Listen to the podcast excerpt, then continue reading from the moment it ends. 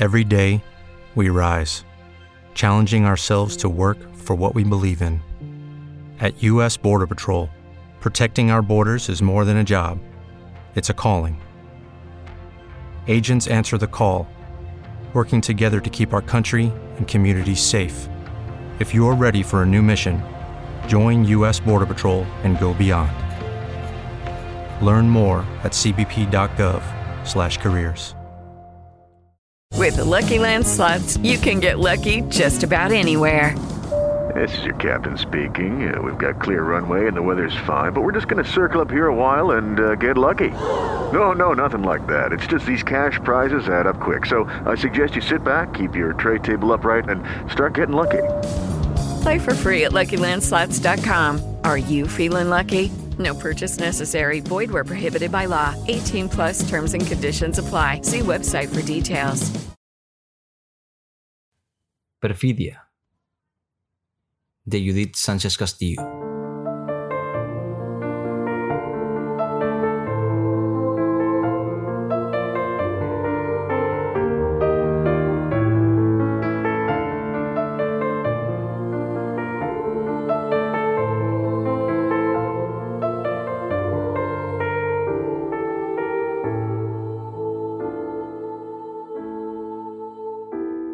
Y temblando la palabra, se detiene en mi aliento. Suspiro por tu boca, que detienes sediento. Pero ¿qué es el amor? Sino ese grial fantasma, esa sucesión absurda y estéril, ese, ese afluente seco, donde la gente piensa que se ahoga.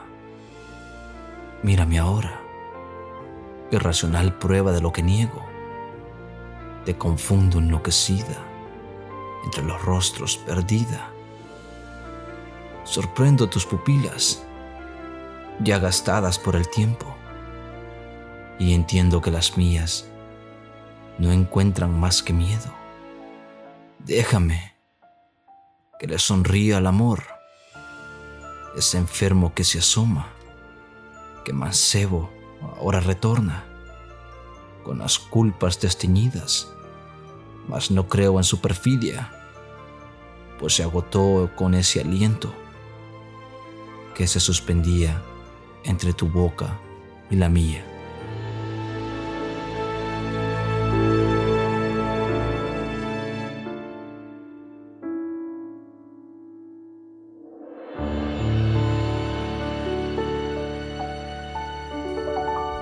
Y después de escuchar ese bonito poema titulado Perfidia de Judith Sánchez Castillo, pues tenemos una sorpresa ya que Judith es muy valiente al aceptar la invitación de alguien como, como yo para, para venirnos a hablar y, decirnos un poco acerca de cómo es la, el momento creativo que ella, que ella tiene para poder realizar estos, estos bonitos poemas.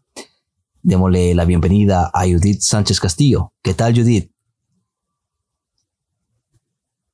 Hola, un saludo a todos los seguidores de Historias de un Burro y más. Un gusto saludarles. Eh, desde el confinamiento, la poesía siempre está vigente, la literatura siempre tiene que estar presente para que los que nos encanta leer y escribir, pues nos sintamos vivos. Así que eh, un saludo para todos los que nos escuchan y, a usted, Walter, gracias infinitas por la oportunidad de dar a conocer mi trabajo.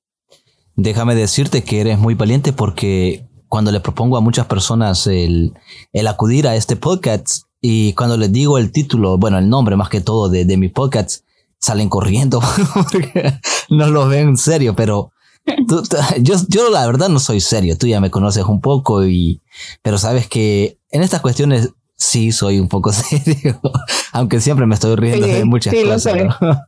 Pero, Judith, para, para conocerte un poco, aunque yo te conozco un poquito, dinos, ¿quién es Judith Sánchez Castillo? Pues es una mujer eh, luchadora que le gusta estar siempre cerca de su familia. La familia creo que es eh, lo que pongo siempre primero que todo sobre todo a mis hijos, una madre de familia dedicada, también una profesional. Me encanta eh, mi trabajo, soy docente y, y ese es, ese es mi, mi vocación, digamos, más amplia, pero también amo, amo la literatura, amo el teatro y es como al ser un especialista en esa área, en, la literatura y, y, en las artes, es como de una burbuja en la que paso siempre constante. Entonces, siento que soy una mujer eh, que siempre está buscando innovarse y que busca a través de esa innovación también involucrar a otras personas para que se acerquen a los proyectos que, que a veces inicio y, y, sobre todo visionaria, me diría, y me reconozco como una mujer visionaria eh, en todos los bueno, es algo que caracteriza a muchas mujeres salvadoreñas, ¿no? Son luchadoras. Por eso es que nos conocen en todas partes del mundo. Pero sí, yo te, yo te coincidimos en un proyecto que trabajamos juntos. Así fue como supe de ti y supe que escribías. Y para mí fue una sorpresa porque tú sabes que en El Salvador, pues, cuando uno hace este tipo de cosas, pues siempre lo tiene para uno mismo y, y es duro dar a, dar a conocer, digamos, su trabajo, su pasión, porque en ocasiones uno sirve de burla, ¿no? y más en nuestro país, ¿no? Que lastimosamente es un poco así, no sé, yo siempre lo he visto así. Y si en caso sobresales poquito, digamos, pues ya te quieren echar tierra para mandarte a la tumba, ¿no? Y que te calles con tu locura. Ah, totalmente. Pero, Judith, cuéntanos un poco Sí, me ha pasado, me ha pasado. Tú te inclinas más por la poesía, ¿verdad? Ah, sí, más por la poesía. Sí, porque he visto mucho es más, eh, mi trabajo, el... Sí, dime, perdona. Es más el trabajo literario en cuanto a poesía que a lo narrativo. Me gusta más eh, pero más la poesía con versolibrismo que la poesía estructurada y métrica, ¿verdad? Es más el versolibrismo. En, bueno, no entiendo, pero sí, me suena muy bonito. Sabes que soy un burro, no, no, no es, no es secreto de nadie. ya, ya, ya, te, ya, te, fuiste por, otro, por, otras, por otros caminitos, me estás hablando de métrica y todo eso, y tú sabes, apenas pasé matemática y, y, no quiero volver a recordarla, pero este programa es serio, chicos y chicas. No crean que solo porque me ríes algo con mis bayuncadas, es, esto no es serio, es serio. Cuéntanos, Judith. Este, este poema muy, a mí me gustó. Yo siempre lo he dicho y lo vuelvo a decir. Yo soy poco de poemas porque muchos no los entiendo. pero hay poemas que son sencillos y tal, tal vez eso es, es la cuestión. Poemas que son sencillos y fácil de entender para todo público, pero hay poemas que son exageradamente difíciles de entender desde mi punto. Sí, hermético. Sí, sí, hermético sería la palabra, gracias. Y, pero Perfidia me pareció un poema muy, muy bonito. Cuéntanos si puedes o si lo recuerdas, no sé hace cuánto escribiste este poema. ¿Cómo nació Perfidia? Perfidia nació hace siete días. hace siete días a ah. partir de... Está recién nacido. Eh, es, es, un recién nacido y bueno, surge a partir de un diálogo con uno de mis amigos, Ángel Rivera, que lo saludo también a través de este podcast porque lo voy a escuchar. Y es un escritor muy reconocido en El Salvador, en el país, también un escritor joven. Y justamente hablábamos de qué es el amor con él. Y, y como con él disputó muchos temas, ¿verdad? Llegamos a, a, la conclusión que amar y poseer se combinan bien mal, porque casi siempre termina mal el hecho de amar porque se termina eh, pues encapsulando a la persona, ¿verdad? Se posee más que se ama. Entonces, por eso nació perfidia, porque desde mi perspectiva, también lo tomaba así, ¿verdad? Como precisamente lo dice el poema, es una sucesión absurda y estéril y es un afluente seco. Para mí es algo que no puede avanzar si no lo nutrimos y que también mucha gente se ahoga en ese afluente seco porque no lo nutre y por eso nació así este este poema con ese nombre, que perfidia es una mentira, es una falsedad, es un engaño, ¿verdad? Y por eso lo titulé de esta forma. Muchos creemos en, en un amor, pero a veces ese amor es falso. Entonces cada lector lo puede tomar desde diferentes perspectivas. Lo puede tomar como desde la perspectiva del engaño, desde la perspectiva de, de cómo observar el amor o cómo autoconsolarse cuando creemos que, que no existe, pero lo sentimos, ¿verdad? Entonces, por ahí nace. Es bastante curioso porque, bueno, muchos los que estamos casados, ¿no? Como incluyéndome a mí, sabemos que mantener una relación y mantener esa chispa que le llaman, ¿no?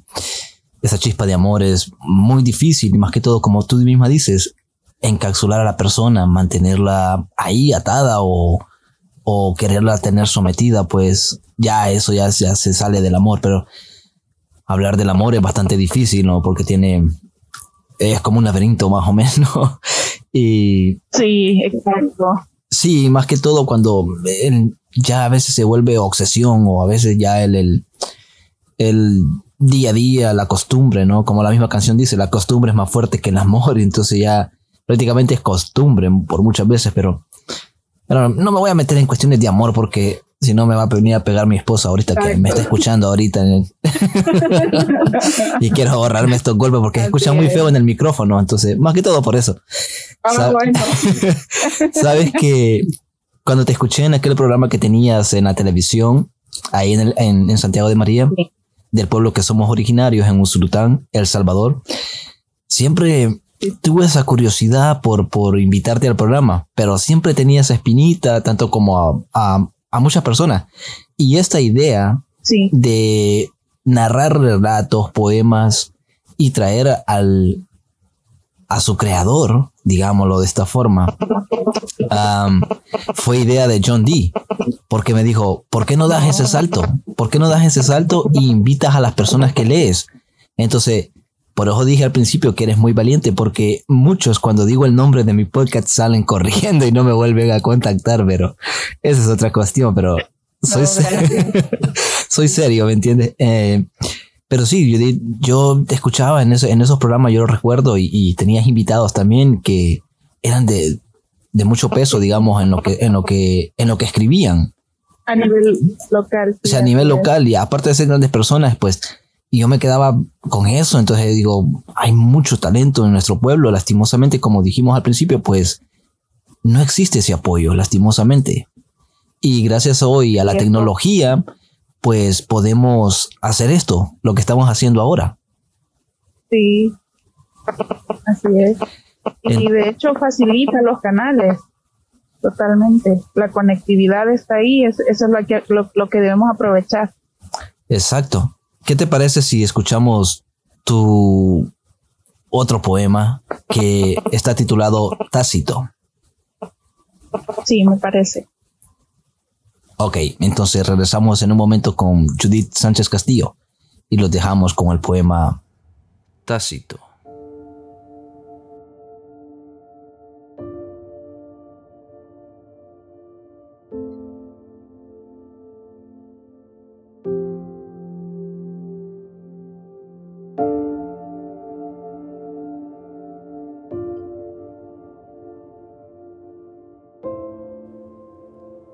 Serás mi lienzo, mi trozo de papel favorito, siempre. Y el día que mis letras te toquen, sabrás que está tu nombre en las entrañas de mis escritos. Sabrás que no en vano palpé alguna que otra invocando tu presencia. Será, por ejemplo, vacío soledad, ausencia, olvido. Y entre todas esas, indudablemente estarás tú, tácito.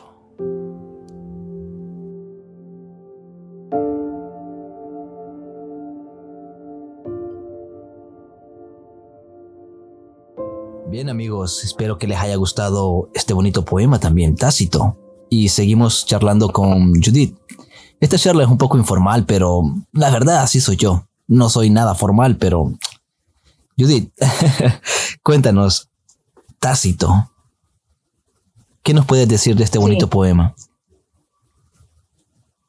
Pues Tácito nace a raíz también de ciertas conversaciones acerca de cómo tocamos a, las personas a través de la poesía. Y bueno, en, en la gramática, un, el, el, término tácito significa que está implícito, pero no lo vemos. Entonces, precisamente por eso ese título, porque le, se le dice a la persona a través de la poesía muchas cosas, pero no lo mencionamos. Y creo que eso es lo que le pasa a la mayoría de escritores. Tenemos personas en nuestra literatura, personajes, eh, gente a la que hemos dejado ir, gente que llega con nosotros, pero nunca ponemos su nombre, solamente están ahí, latentes en, en, nuestras, en nuestras líneas escritas pero están tácitos, están ausentes, están involucrados en todo el proceso creativo también, pero no están con el nombre específicamente. Entonces, eh, creo que es lo que todos los escritores hacemos, ¿verdad? Tener un, la gente le llama musa. no podría decir que las mujeres tenemos un muso porque no tiene, no tendría eh, coherencia, pero pero sí una persona en la que nos inspiramos para poder escribir. De manera que esta persona sienta cuando lee nuestra poesía que es a esa persona, es a, usted, a, a quien le escribo, pero no se lo puedo decir. Y esa es la magia de la poesía, que podemos llegar al lector y el lector se puede sentir identificado, puede tomar nuestro poema y, y dedicarlo y, y, y, el hecho de que no tenga un nombre y que no tenga una historia propia, personal, la hace transferible. Entonces, por eso también hace ese nombre de Tácito. Muy interesante. Sé que eres licenciada. Mm, ya se me fue la olla, espérame. licenciada en letras, sí, sí. La tenía aquí anotado, pero incluso está escribiendo y leyendo soy un poco malo, pero, pero no, va, seguimos. Judith, y haces trabajos, digamos, aparte de lo el, el, proyecto que hicimos juntos, que, bueno, vamos a meter aquí una, una pequeñita promoción que es Nocturnalia.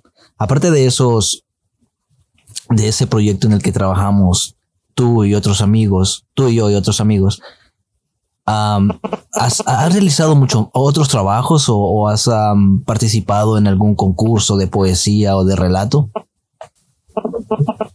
De hecho, solamente cuando era estudiante había escrito relatos constantemente, de hecho todos los perdí porque estaban traspapelados y, y generalmente voto papelería y se fueron ahí. Entonces todas esas historias que escribí, mis, mis relatos son más de tipo realista, crítico, social. Y mm, todos mis, mis, trabajos eran así. Cuando era estudiante, mi, mi docente de literatura, eh, Mario, Mario Sol, que era el, docente que me, me, formaba en esta área, me involucró mucho en revistas, pero igual estas revistas eran universitarias. En mi trabajo solo lo veían los compañeros de la carrera y alguna otra persona curiosa que, que tomaba los trípticos que repartíamos en la universidad. Entonces, básicamente, oficialmente, Nocturnalia es el primer trabajo en el que en el que puedo decir que, que wow, estoy con gente que tiene bastante, bastante trabajo ya hecho, pues, y es un honor para mí en realidad estar en ese proyecto. Y sí, nací en, eh, como, digamos, a través de los relatos eh, a nivel universitario, pero ya a nivel más avanzado, podría decirlo, no profesional, porque nunca dejamos de aprender y creo que un escritor jamás se vuelve profesional, este, pues con Nocturnalia. Eso sí, no sé si ya te pregunté, Judith, pero ¿qué te inspira a escribir? ¿Qué me inspira?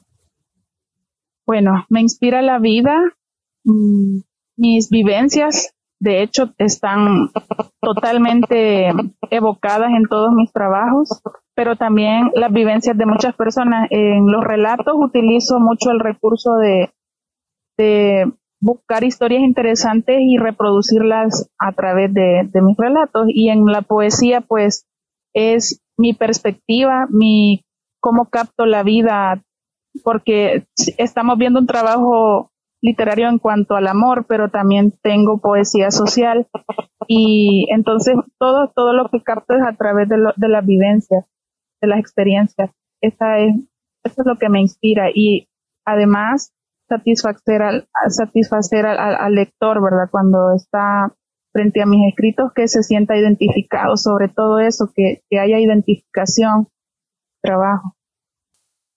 Eso es lo más importante, ¿no? Que el lector se sienta identificado. Y yo te he leído varias varios, varios relatos, porque los compartimos, ¿no? Entre nosotros. Tenemos un pequeño círculo ahí, ya como Lovecraft, pero yo no sé qué nombre podríamos ponerle a nosotros. Noctámbulos, no sé, tal vez algo parecido, así como lo dijo nuestro amigo Luis Cano la última vez, ¿no? Pero...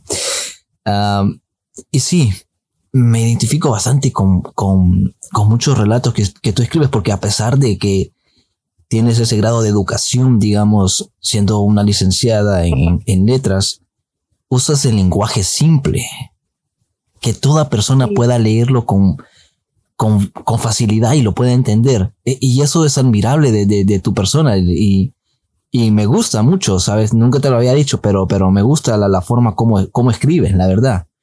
Porque Incluso cuando, la, cuando alguien escribe un relato, siempre, no sé, en mi forma de pensar, en mi forma de, verlo, perdón, a veces utiliza un lenguaje que te deja en el aire, a veces no sabes ni lo que está diciendo, porque utiliza un, lenguaje demasiado rebuscado y, y, y, creo que e, ellos, e, ese tipo de escritores, no llega a, todo tipo de público. No sé si estoy equivocado o solamente es mi percepción. No, es real. Y de hecho, yo siempre, bueno, nuestro maestro de literatura una vez, cuando nos daba una clase, nunca se me va a olvidar que dijo que existen dos tipos de poesía. La poesía que puede leer cualquiera y que se puede sentir identificada.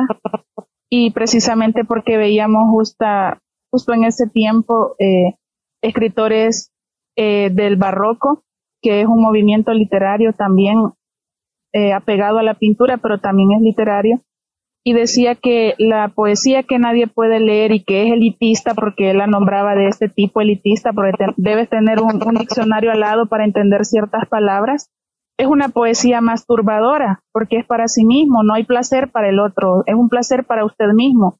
Si usted escribe, dijo, poesía masturbadora, mejor no escriba, porque entonces no va a tener lectores, se va a leer usted solo. Así como como el placer propio. Se va a dar placer a usted mismo, pero no le va a dar placer a nadie más. Entonces, ese tipo de poesía yo siempre dije, nunca la quiero hacer así, ni mis quiero que sean así. Y una de mis, una de mis influencias más grandes, si no la más grande diría yo, es eh, Salarrué.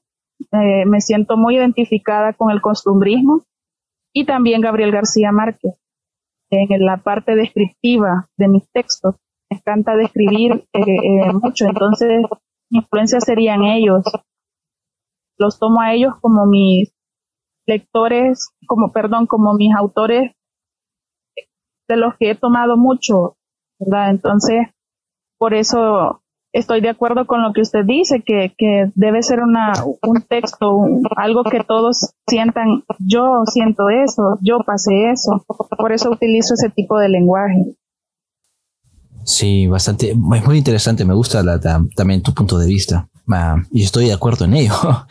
¿Qué te parece, Judith, si escuchamos Estacionada en la Ternura, otro de los poemas tuyos que prácticamente nacieron para este podcast, para este podcast podríamos decirlo, especialmente para este podcast. sí. Ok, entonces escucharemos Estacionada en la simple ternura.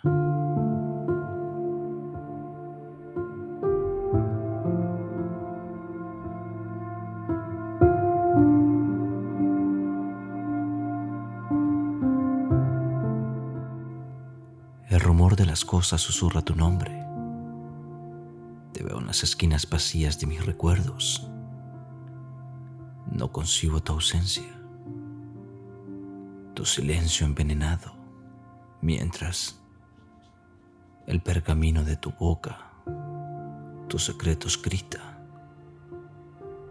A veces golpeo las ventanas pulcras de tus ojos, las siento, martirizando mis lagunas cafés.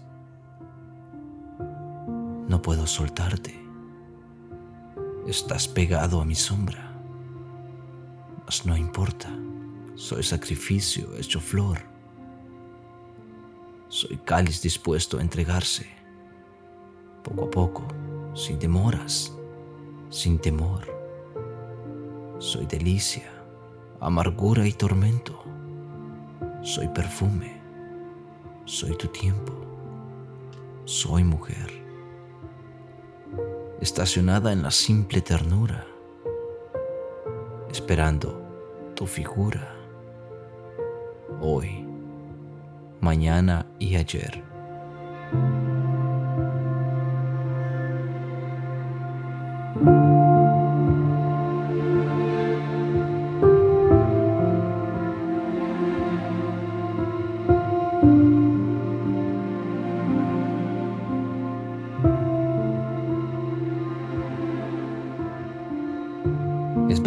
Este precioso poema estacionado en la simple ternura.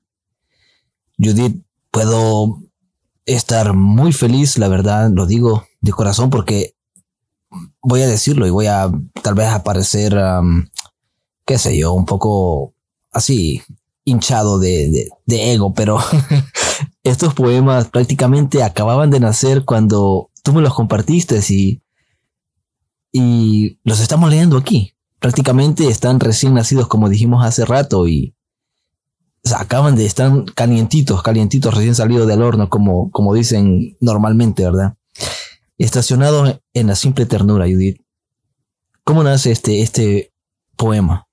Eh, pues esta es más como el hecho de que cuando las mujeres queremos llamar la atención, digamos, así, de la persona a la que, de la que nos sentimos atraídas, pues casi siempre queremos que nos vea como, como precisamente lo digo ahí, ¿verdad? Como una delicia, como una amargura, como un tormento, como un perfume que nos capten desde muchas perspectivas. Y, y siempre buscamos la mirada de las personas que, que nos atraen. Entonces, eh, busco que, que las personas que lo leen sientan que cuando menciono eh, ventanas pulcras de tus ojos, los ojos son las ventanas del alma, es un dicho muy popular. Y, y casi siempre el miedo a amar, ¿verdad? Es uno de, de los temas más recurrentes en mi, en mi poesía. Y precisamente acá también, eh, quedarse estacionado en la, en la ternura y no, y no sobrepasar ese límite, sino que admirar únicamente a, a, ese ser al que, al que idealizamos, porque casi siempre es lo que pasa, eh, que idealizamos a, la persona que amamos, ¿verdad? Y que a veces cuando ya pasa el tiempo podemos ver a esta persona en los recuerdos y traerla hacia nosotros a través de ellos y amar siempre y esperar siempre, como lo dice el final del poema, hoy, mañana y ayer. Entonces, básicamente así nace también este poema desde de entrañas de mujer, digámoslo así, en la que siempre idealizamos el amor y, a la persona que, queremos. De mujer romántica, diría yo, porque eres muy romántica, ¿no? sí, sí, sí. En estos temas, digamos que sí. Eso es lo bonito, ¿ves? Que aquí se percibe una persona desde esa perspectiva y el lector dice, wow, qué romántico. Y cuando hay literatura social, la gente dice, wow, toca exactamente los, los, eh, los sectores vulnerables o las cuestiones vulnerables de la sociedad. Y que si es protesta, también lo diga, que bueno, está protestando contra ciertos sectores. Y, y esa es la magia de la poesía. Yo, yo siempre digo, amada poesía, esa es mi frase favorita, yo la pongo siempre que comparto un texto literario de cualquier compañero o compañera que escriba, que los nombro compañeras y compañeros porque justamente eso somos en, la en las letras, ¿verdad? Y y que la magia de combinar tanta, que, sean tantas palabras y, darle forma a través de las metáforas, eso es lo que me encanta de la literatura. Me dejas sin palabra, Judith. Fíjate que te, te voy a confesar algo. Cuando hablé con Arnold, cuando hablé con Arnold tenía unas ciertas preguntas que hacerle. También cuando hablé con, hace unos días que hablé con María Larralde. Y prácticamente hoy no preparé nada. No sé por qué no realicé esas preguntas y estoy sacando lo que me surge. o sea, voy sobre la marcha. y, y, me ha gustado, ¿me entiendes? Porque, no sé, no sé si lo estoy haciendo bien, pues ya, ya los oyentes lo dirán, pero pero sí estás, no sé, me, me, me ha gustado mucho la charla que estamos teniendo, a pesar de que no preparé nada y que, y que esta charla tuvo que haber salido, tuvimos que haberla grabado un día antes y, y por cuestiones de, de nuestro día a día, ¿no? Siempre nos... Entonces dije yo, ah, no, ah, me voy a aventar así, sin nada. Y, y, sí, y de por sí hemos tenido problemas y, y los escuchantes también lo escucharán ese sonido que por ahí está molestando, pero es que Ah, tengo unos problemitas técnicos que todavía no he podido solucionar en, en, en, este, en esta cuestión, ¿verdad? Porque casi nunca viene alguien a, hablar conmigo, digamos, a compartir la, la, lo que es el podcast. Entonces, como lo estamos haciendo ahora o como lo hicimos anteriormente con María o con Arnold. Y pues de igual forma no pude coincidir con, con David también hace un día que leí un relato muy, muy fuerte de él. Entonces, pero él fue bastante, de, me envió su, su, un audio y ahí lo pude editar y, hicimos algunas cositas. Pero como te digo, no preparé nada, entonces voy ahí sobre la marcha pensando qué te puedo preguntar y qué puedo hacer sin tratar de ponerte ningún apuro. Pero afortunadamente tienes una fluidez y una facilidad para expresarte que más bien el del apuro soy yo. Porque se me, se, me, se me va, se me termina lo, lo que quiero preguntarte. Ah, este, este poema me gustó mucho. Te soy honesto. Bueno, los, creo que me enviaste cinco, pero solo me atrevía a grabar tres porque ya sabes, a veces me paso, soy un poquito, un poquito, no sé, abusivo, digamos, en el buen sentido de la palabra y abuso a veces de los, de los amigos, abuso demasiado, pues. Ya me lo dijo un día Pepe, Pepe Desastre, les, dijo, no, aquí dice, aquí estoy con Walter porque siempre me anda tratando de poner en algún apuro. Pero lo dijo en el buen sentido, ¿me entiendes? y así es. Y me dice, son oportunidades que nos da. Así y él dijo, no, ya lo conozco, eso ya no me preocupa. Él siempre me pone en, algún apuro, dijo, pero lo dijo en el buen sentido. Y Judith, ya para ir finalizando, digamos, esta, esta agradable charla que hemos tenido y hablándonos acerca de, un tanto de, de lo que tú eres, de lo que haces. sé que tienen un proyecto con Arnold eh, en el que han creado una página para, para dar a conocer a, esos escritores que por el momento, por esta cuestión que estamos viendo de la pandemia, está, se ha detenido todo eso, pero quieren, quieren llevarlo a otro nivel, tienen planes de, de hacer algo, tienen acerca de la página para que las personas puedan buscarlos ahí y si desean compartir o, o publicar algunos trabajos o a esas personas que todavía están pensando en que lo doy a conocer, no lo doy a conocer, ¿qué le dirías tú, Judith? Pues diálogo poético literario nace con ese objetivo precisamente que usted acaba de mencionar, que la gente que escribe pierda el miedo a dar a conocer su trabajo.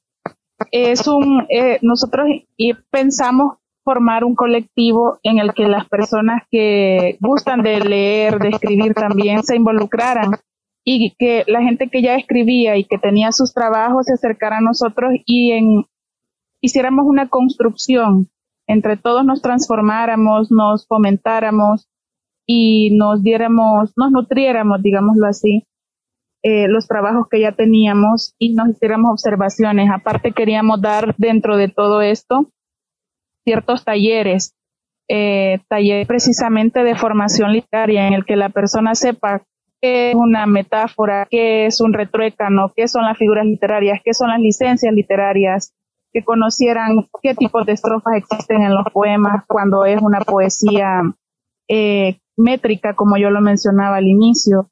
Eh, qué tipos de poemas existen, de acuerdo al, número eh, de estrofas, de acuerdo a, qué cantidad de, de, poemas podemos elaborar a partir de la métrica y también a, que la gente pues fluyera a través de eso, ¿verdad? Que creara sus trabajos ya conociendo técnicas.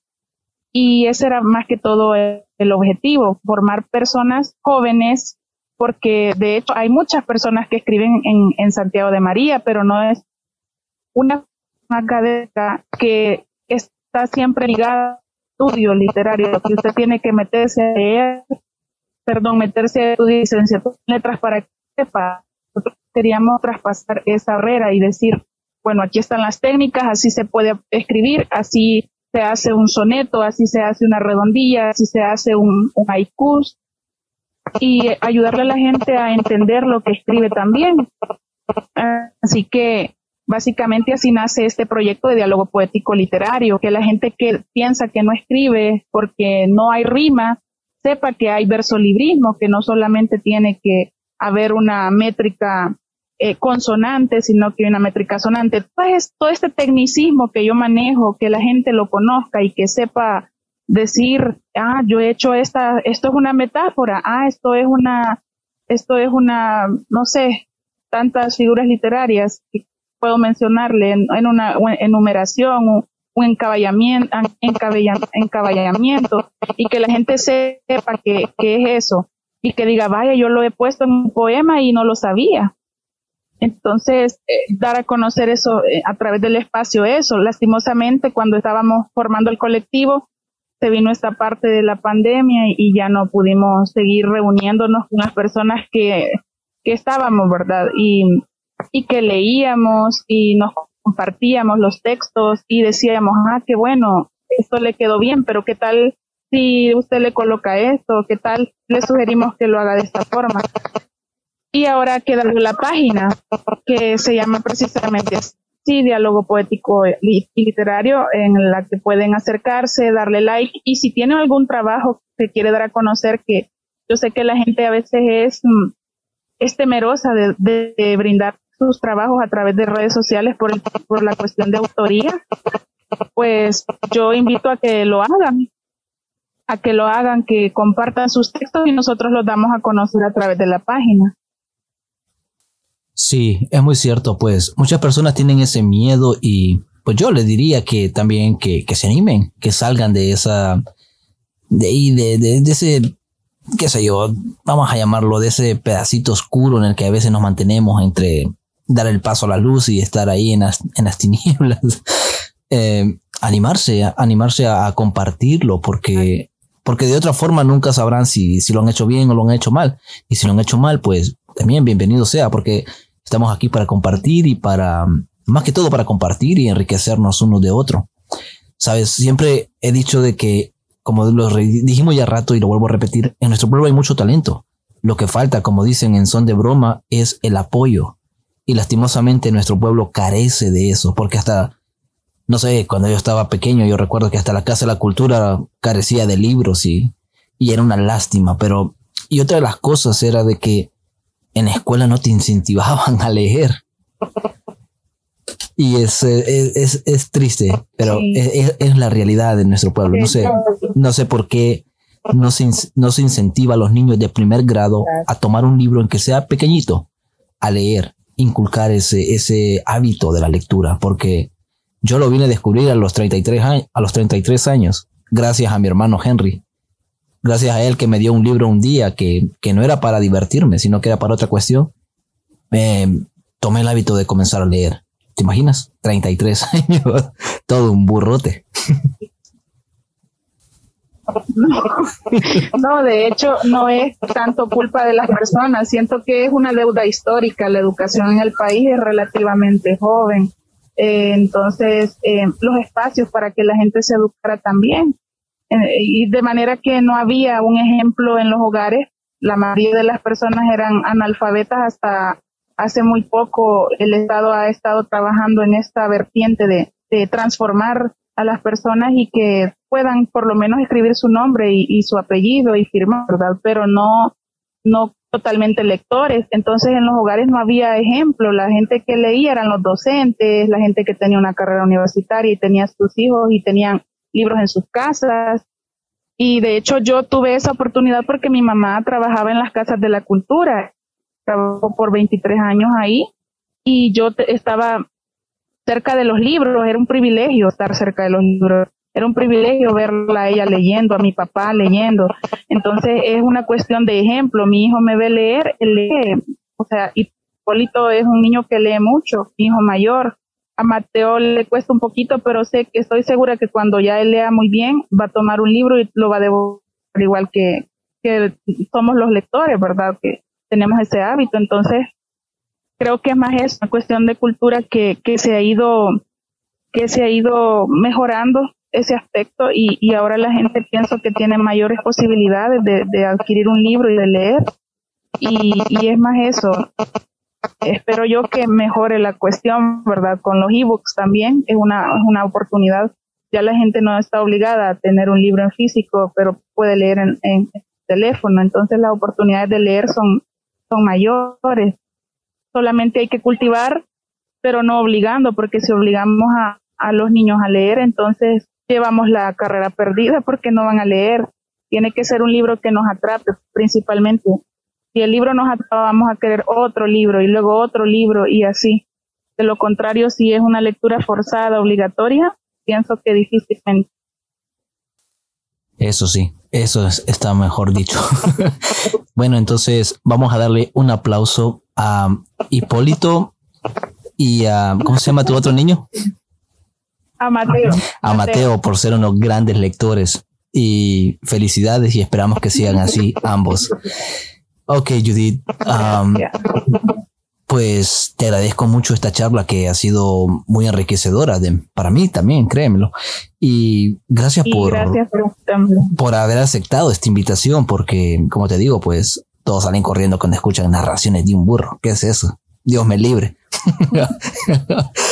Y nada, agradecerte doblemente. Una por la invitación, como ya dije, por aceptar la invitación y otra pues por dejarme leer tus, tus poemas. Sí, gracias a usted por el espacio.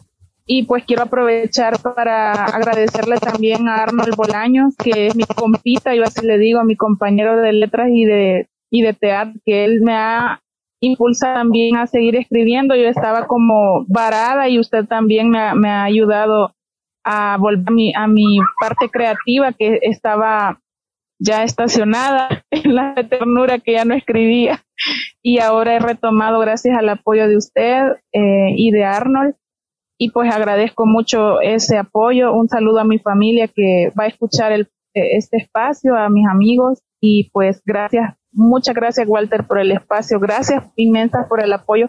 Yo siempre voy a estar agradecida con usted por todas las oportunidades que me ha dado. Bueno, ya sabe, Judith, que aquí tienes, aparte de tener una casa, lo que es este podcast, también tienes un amigo. Lo sabes bien y, y mil gracias por nuevamente por haber aceptado la invitación y estar aquí.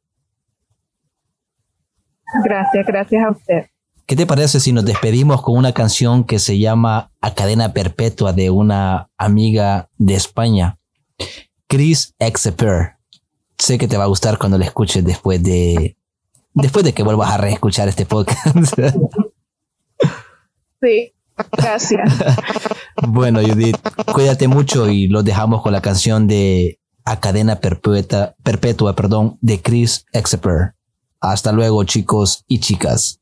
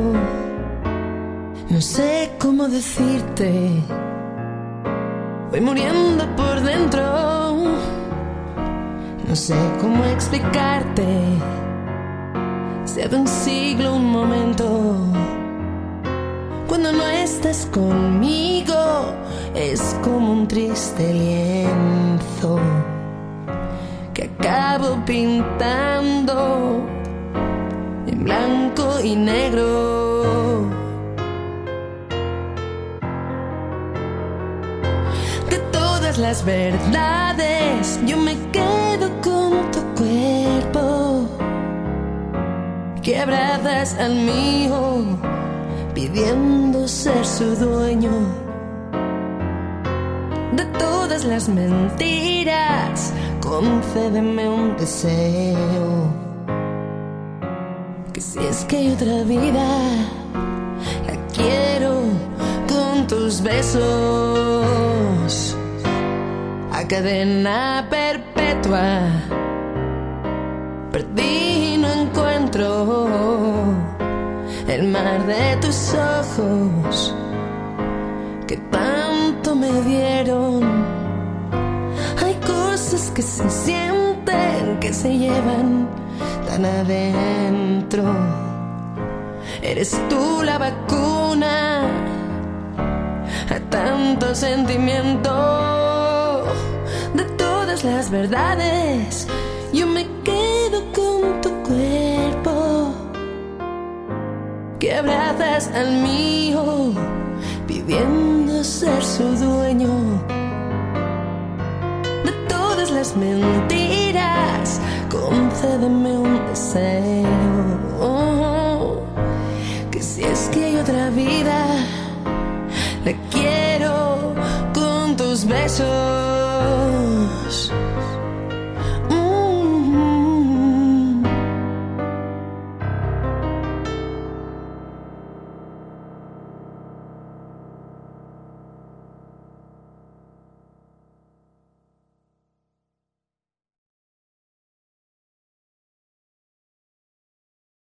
Lucky Land Casino asking people what's the weirdest place you've gotten lucky? Lucky? In line at the deli, I guess? Aha, in my dentist's office.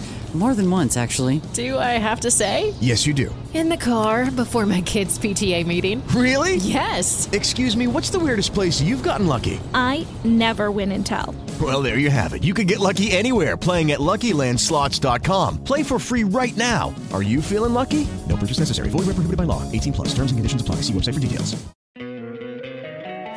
Don't you love an extra $100 in your pocket? Have a TurboTax expert file your taxes for you by March 31st to get $100 back instantly. Because no matter what moves you made last year, TurboTax makes them count. That means getting $100 back and 100% accurate taxes only from Intuit TurboTax. Must file by 331. Credit only applicable to federal filing fees with TurboTax full service. Offer can be modified or terminated at any time.